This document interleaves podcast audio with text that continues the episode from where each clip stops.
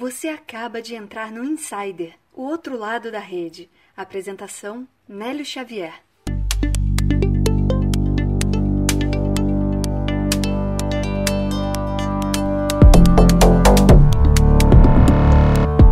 Estamos de volta com o Insider Podcast aqui no seu aplicativo de podcast. Você acaba de dar play no episódio número 45 e hoje, nos nossos 10 minutos de compilação de conteúdo profissional lá do LinkedIn, você vai ouvir: o problema de comunicação interna pode estar no que não é dito. Você já parou para pensar nisso? A tecnologia e a procrastinação da atitude no trabalho. Quem nunca ficou no WhatsApp ao invés de fazer uma tarefa? E o modus operandi do sistema financeiro pode estar acabando com essa revolução que está sendo promovida no mundo financeiro. Não sai daí, é já já na pauta.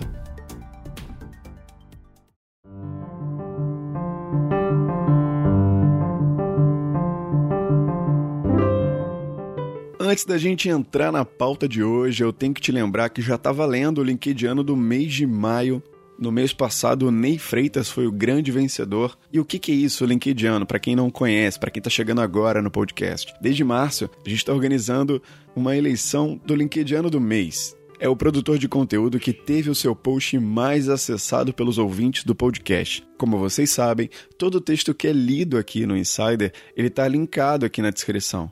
Então, cada post que eu falo, cada profissional tem o link direto para a postagem lá do LinkedIn e a gente consegue controlar quantos acessos teve cada link. Então, no final do mês, a gente vê o link que foi mais acessado e faz essa homenagem para o produtor de conteúdo que escreveu o texto que mais foi acessado por você que está me ouvindo.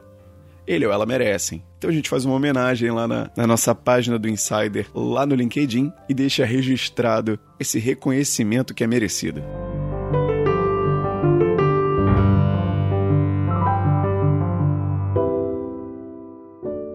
Vamos lá, a primeira história do dia vem do Daniel Fitch. Ele é especialista em comunicação corporativa, marketing digital, copywriting, inbound marketing e mídia online. Esse é o título do Daniel lá no LinkedIn. Como a sua empresa lida com os discursos malditos e não ditos? Nesta semana, o Clube Empreendedor realizou a palestra Comunicação Interpessoal, ministrada por Marta Mangueira Ferreira e Paulo Vitor Codesso que está disponível no link que deixei nos comentários. Chamou muito a minha atenção as recomendações para que uma empresa lide melhor com aqueles discursos que não são produzidos pelos canais oficiais da instituição, mas que podem ter grande impacto nos negócios. Entre os discursos malditos se encontram piadas, fofocas e boatos. Às vezes, esse tipo de repercussão apenas diverte e anima as pessoas, mas em outras, a subversão da realidade precisa ser mitigada por meio de esclarecimentos ou melhoria da comunicação para evitar ruídos. Já no caso dos discursos não ditos, pensamentos dos empregados que amarguram, desanimam e anestesiam não chegam até os canais apropriados da empresa e vão prejudicando o clima e os objetivos estratégicos. Para combater esse tipo de problema, são essenciais a existência de canais de exteriorização como ouvidoria, e ações como avaliação 360 e pesquisa de clima. O Daniel deixou um gancho aqui para uma discussão bem interessante sobre a comunicação interna da sua empresa, do seu negócio. Você já tinha pensado nessa divisão de discursos malditos ou discursos não ditos? Existem as coisas que você sabe que acontecem nos corredores da sua empresa, exemplos dos discursos malditos que ele diz, como piadas, fofocas, boatos, mas existem também as coisas que você não sabe que acontecem e que afetam o desempenho da sua equipe, que é o exemplo dos discursos não ditos. Como ações corretivas que ele deixou aqui no final, eu acredito que a equipe de RH também tem muito o papel de liderar as intervenções para corrigir isso. Se você gostou do conteúdo do Daniel, o link está aqui na descrição do episódio para você acompanhar outras postagens desse tipo lá no LinkedIn.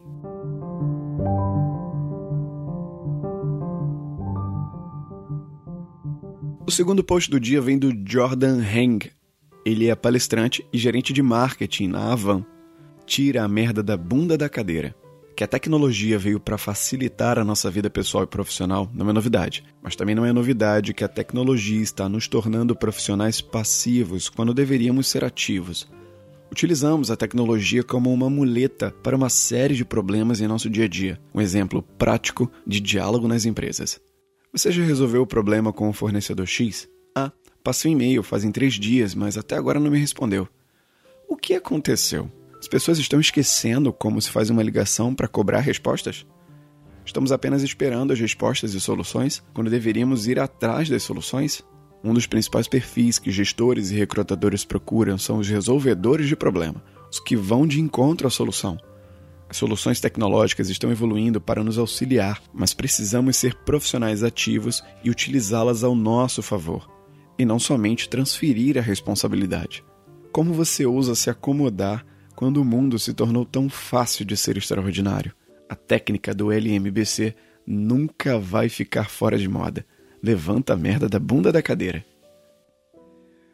O Jordan deu até uma satirizada num puxão de orelha para o colaborador ser mais ativo isso parece ser bem comum em alguns ambientes de trabalho, onde o funcionário usa a tecnologia para se eximir ou se esconder de uma tarefa que ainda não foi cumprida, como o exemplo que ele citou aqui no post. A seleção desses funcionários, principalmente no ambiente que isso já acontece, tem que valorizar muito a proatividade, né? a capacidade de resolver problema, como ele citou aqui. Porque o perigo é isso se tornar a cultura da empresa, e aí não é bom.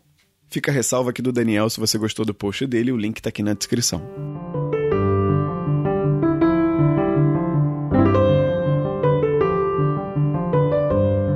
A história número 3 vem do Guilherme Benchimol. Ele é CEO e fundador do grupo XP. Ele também já passou aqui pelo Insider.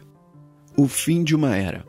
No mês de abril, tivemos um incrível número de 401 gerentes de bancos saindo dos seus empregos tradicionais para empreenderem com a XP, seja montando suas próprias empresas de investimentos ou se unindo aos nossos parceiros já existentes. Fica cada vez mais evidente que o modus operandi dos bancos, com suas metas agressivas de venda e produtos, infinitas taxinhas, escassez de ativos competitivos e baixa qualidade no atendimento dos seus clientes não seduz mais os profissionais de investimentos. As pessoas não procuram mais apenas um emprego, buscam um projeto de vida que realmente possa ajudar aos outros, ser verdadeiro, trazer realização pessoal e também ter resultado financeiro compatível ao esforço. O sistema financeiro nunca mais será o mesmo. Os clientes agradecem. Esse post do Guilherme teve um alcance bem grande lá na rede. Houveram até pedidos para que ele viesse para o Insider, dado o impacto da mudança no sistema financeiro que vem acontecendo há algum tempo, não só com a XP, que é uma das maiores, ou se não a maior agência de investimentos do país, mas em outras agências de investimentos. As pessoas estão, pelo menos o que eu percebo em algumas redes profissionais, elas estão muito mais atentas às oportunidades de investimentos, às formas e tipos de investimentos que você pode fazer. Não existe mais tanto aquele apego à poupança como melhor alternativa de guardar o seu dinheiro ou investir o seu dinheiro. É óbvio que ainda é o investimento mais escolhido do país, até pela cultura de valorização à poupança que vem de décadas. Mas esse movimento que o Guilherme trouxe aqui no post dele representa muito uma quebra do status quo, principalmente das pessoas que estão por trás do balcão. Não só os clientes que investem, mas os profissionais que trabalham com investimentos. E isso é muito importante para quebrar esse status. Se você gostou do conteúdo, tem interesse no assunto, Segue o Guilherme lá no LinkedIn clicando aqui no link da descrição do episódio.